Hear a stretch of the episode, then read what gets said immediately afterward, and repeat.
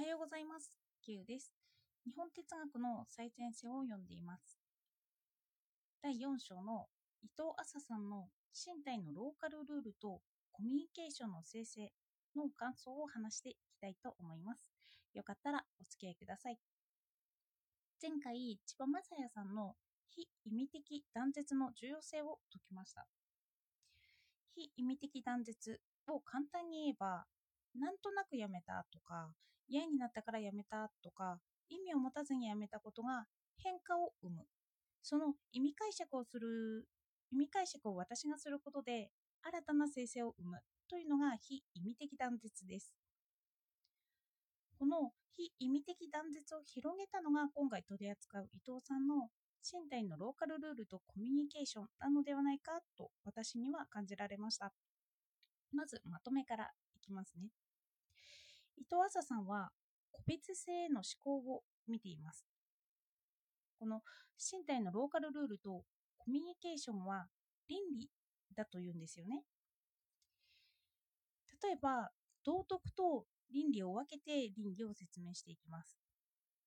道徳というのは一般的な事柄。人に嘘をつくべきではないとか、母親らしい振る舞いをすべきだとかです。昔ながらの教訓だとか、規律だとか、こうするのが正しいと言われているものです。そして、倫理というのは個別的なものになります。私にはこれが合っていると思うからそれを実行する。嘘はいけないけど、ここでは嘘をつくことが私にとってはいいことだと思われるから嘘をつく。このような個別性のことを倫理として捉えます。そして伊藤さんが取り扱うのはこの倫理です。しかもその中でも個別的な触れること、身体に関して関しての倫理になってきます。千葉さんの非意味的断絶というのは思考の面がまず入り込んできていますけど、空気を読んで今この空気だけど違うことをしてみようとか、この空気の中行動したら違う生成が生まれたというような千葉さんの非意味的断絶はこのように資料も必要としますが、伊藤さんはただ単に触れることで発生する身体反応から自分の倫理を見ていきます。触れることで生じる倫理ですね。相手が私に触れるとき、そこには身体的な反応という自分が全く予期しないことが起こってきます。抜粋します。これに対し倫理は、現実の具体的な状況で人がどう振る舞どう振る舞うかに関わります。相手が何者か分からず、自分の身を守る必要もあり、時間やお金の余裕が無限にあるわけではない今、ここの状況で、どう振る舞うことが良いのか、あるいは少しでもマシなのか、倫理が関わるのはこういった領域です。このように触れる時の状況によって自分がどういった判断を取るのが正しいのか、そういったことをその都度考えていきます。自分の身体反応も考えて、ベストな選択を取ろうとすることがその人の倫理になってきます。すなわち、人々がお互いのやり方で物事の意味を作り出していく。それゆえ、特定の人が主であるわけではないというタイプのコミュニケーションも存在する。というタイプのコミュニケーションなんですよね。相手に触れることで初めてその関係性が出てくる。そこには一人の世界があるわけではなくて、相手もいる世界が書かれています。その中で自分がどのような選択を取るのか。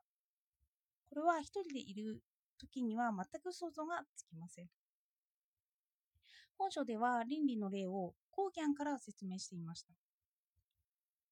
ゴーギャンは画家として大成することを望んでいて、妻子を捨ててタヒチに移住することにしました。道徳的には妻子を捨てるなんてひどいことですよね。けれどゴーギャンはかえって絵を描くことに専念できました。結果、歴史に残る絵を描き上げました。後々の人から見れば、ゴーギャンのやった振る舞いは作品を接するときにはまず考慮されませんよね。ただ、作品の素晴らしさがある。ゴーギャンの倫理はこの作品の素晴らしさを選んだ。絵画の歴史からすれば有意義だったのかもしれない。ただ、捨てられた妻子がいる以上、無責任なことは全く正当化はされません。ちょうどニュースで芸術家のいじめ問題があったけれど、これと関わってくるのかもしれません。いじめは正当化はされません。ただ、作品は切り離して考えるという見方もあるということですね。作品も一般的に優れていて、人格も一般的に優れていることを私たちは期待してしまいますけど、人には人の倫理があるということなんですよ。そして倫理の具体例で言えば、自分すら、その、そういうのがいけないと分かっていても、その倫理を発揮できないということがあるんですよね。私に対しても、こんな道徳とはかけ離れた現実を触れるという現実を通して体験するかもしれないんです。つまり私も一般的な道徳からすればひどい対応をするかもしれないということなんですよ。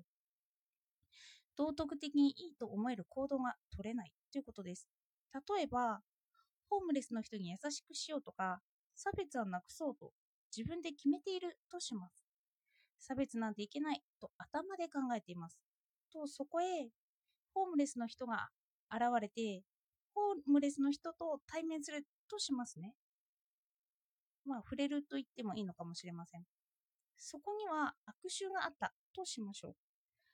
当たり前かもしれませんが、毎日はお風呂に入れないという現実があるんですよね。そこで私の体は匂いを拒絶するかもしれないんですよね。道徳的には差別はいけないよと思うのに、体が匂いから逃げようと思ってしまうということなんです。また、人が死に瀕しているから助けるのが当たり前だと道徳的に思っていたとしましょう。私はそのように動けるし、動こうと決めておくんですよ、頭で。しかし、実際の立場に立ち会った時に、自分では立ちすくんでしまった。動けなかった。ここに一般的な道徳と個別性があるんです。ただ、倫理はいいと思うことに行こうとするんだけど、私の体が反応してくれない。その反応してくれない中でも、自分の中でいいと思うことを見つけ出していくのが倫理になってきます。だから自分の中でマシとか、そういうふうなことを伊藤さんは言っていたんだろうなと思います。倫理を知るには、ということで自分のことを考えてみます。私は経験が少ないなと思っています。あの人との触れ合いのことなんですけど、人との触れ合いも少ないんですよね。いつも頭で考えてしまう。その場合に一般的な道徳や本に書かれているいいことを参考にしてしまいます。でも、倫理は自分が触ってみて、自分に照らし合わせて考えていくことなんですよ。